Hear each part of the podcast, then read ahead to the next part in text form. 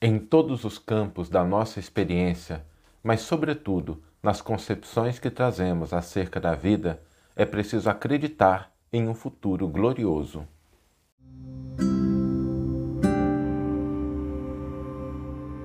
Você está ouvindo o podcast O Evangelho por Emmanuel, um podcast dedicado à interpretação e ao estudo da Boa Nova de Jesus através da contribuição do benfeitor Emmanuel.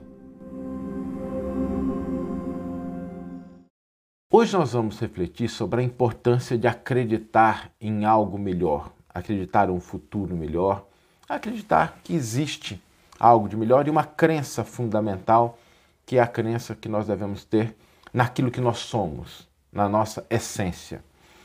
Quando a gente não acredita em algo, nesse futuro melhor, quando a gente não acredita em nós mesmos, o que acontece é que a gente acaba se relegando ao estado presente. O problema da falta de confiança é que quando nós não confiamos, nós não avançamos. Acreditar é desenvolver energia, perspectiva, movimento na direção daquilo que a gente acredita. Por isso é que quando a gente fala do otimismo, da gente buscar uma postura otimista e fugir do pessimismo, é por conta disso, porque quando o pessimista acerta, quando ele faz um prognóstico e ele acerta, o pessimista prevê que as coisas não vão dar erradas, que vão continuar do mesmo jeito.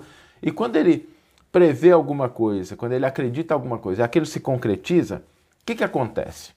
Ele fica parado, porque, ah, tá vendo, eu falei que as coisas não funcionavam, que isso não ia dar certo, que eu não ia conseguir, e aí permanece no mesmo estado. Ao contrário, quando um otimista ele erra? Ela fala assim: olha, acredito nisso, tentei, não deu certo. O que, que a pessoa otimista faz? Ó, eu tentei, não deu certo, mas dá certo, tem um jeito, eu vou acabar descobrindo, eu vou continuar tentando. Então o otimista acaba se movimentando na direção daquilo que ele acredita, ainda que existam percalços, falhas, fracassos transitórios. Por isso, desenvolver essa capacidade de acreditar, de ter confiança, é de suma importância, a começar pela confiança em nós mesmos, na grandeza do que somos, na grandeza do nosso destino, porque essa é a crença fundamental, a crença que sustenta todas as outras. E a importância da religião nesse aspecto não pode ser ignorada, porque a religião é aquilo que nos convida a uma transcendência, a acreditar que dentro de nós existe algo que transcende a morte. Nós não somos só o conjunto das experiências materiais pelas quais passamos. Somos muito mais do que isso. E todas as religiões nos convidam a esse posicionamento da nossa confiança de que existe algo melhor. É, o Evangelho até ele tem uma, uma expressão que a gente vai analisar com Emmanuel, que ele diz assim: aqueles que não creem estão condenados.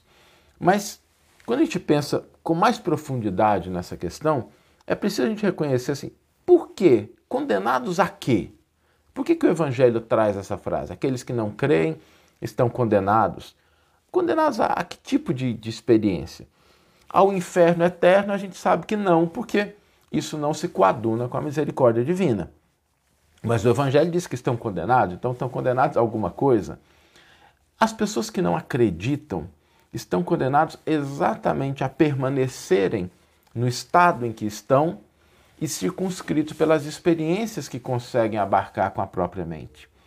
Quando a pessoa não acredita que há algo de espiritual, algo de grandioso dentro dela, ela fica presa às experiências do mundo e às vezes são experiências dolorosas, são experiências difíceis, são experiências desafiadoras.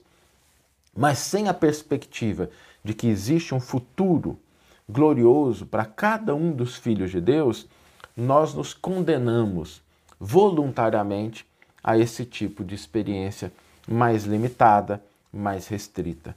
Por isso, acreditar que a vida é mais do que a limitada, o limitado conjunto de experiências materiais, nos possibilita sim encarar desafios, problemas, obstáculos, mas com a confiança de que tudo isso vai ser superado.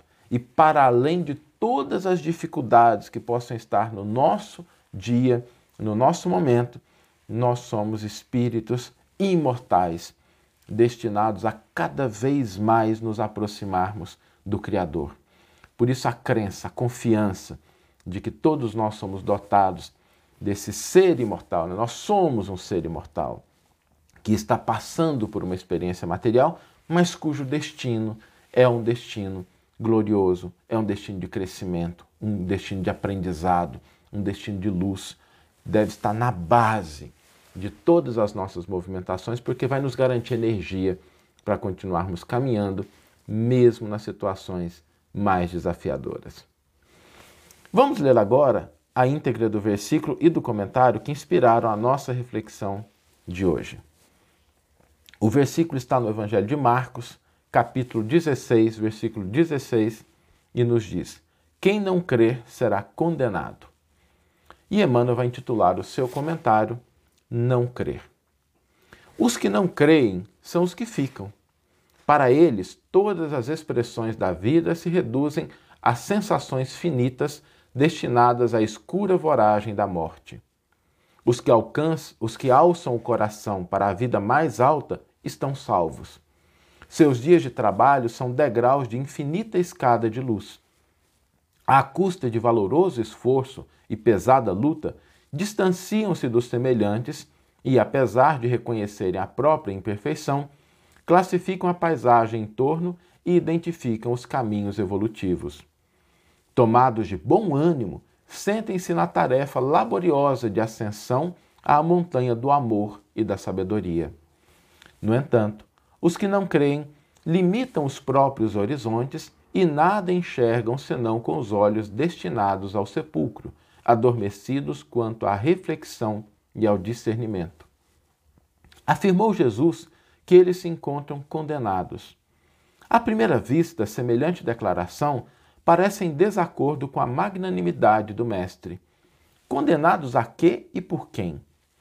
A justiça de Deus conjuga-se à misericórdia, e o inferno sem fim é imagem dogmática. Todavia, é imperioso reconhecer que quantos não creem na grandeza do próprio destino sentenciam a si mesmos as mais baixas esferas da vida. Pelo hábito de apenas admitirem o visível, permanecerão beijando o pó, em razão da voluntária incapacidade de acesso aos planos superiores, enquanto os outros caminharão para a certeza da vida imortal. A crença é lâmpada amiga, cujo clarão é mantido pelo infinito sol da fé. O vento da negação e da dúvida jamais consegue apagá-la. A descrença, contudo, só conhece a vida pelas sombras que os seus movimentos projetam e nada entende além da noite do pântano a que se condena por deliberação própria. Que você tenha uma excelente manhã, uma excelente tarde ou uma excelente noite e que possamos nos encontrar no próximo episódio. Um grande abraço e até lá!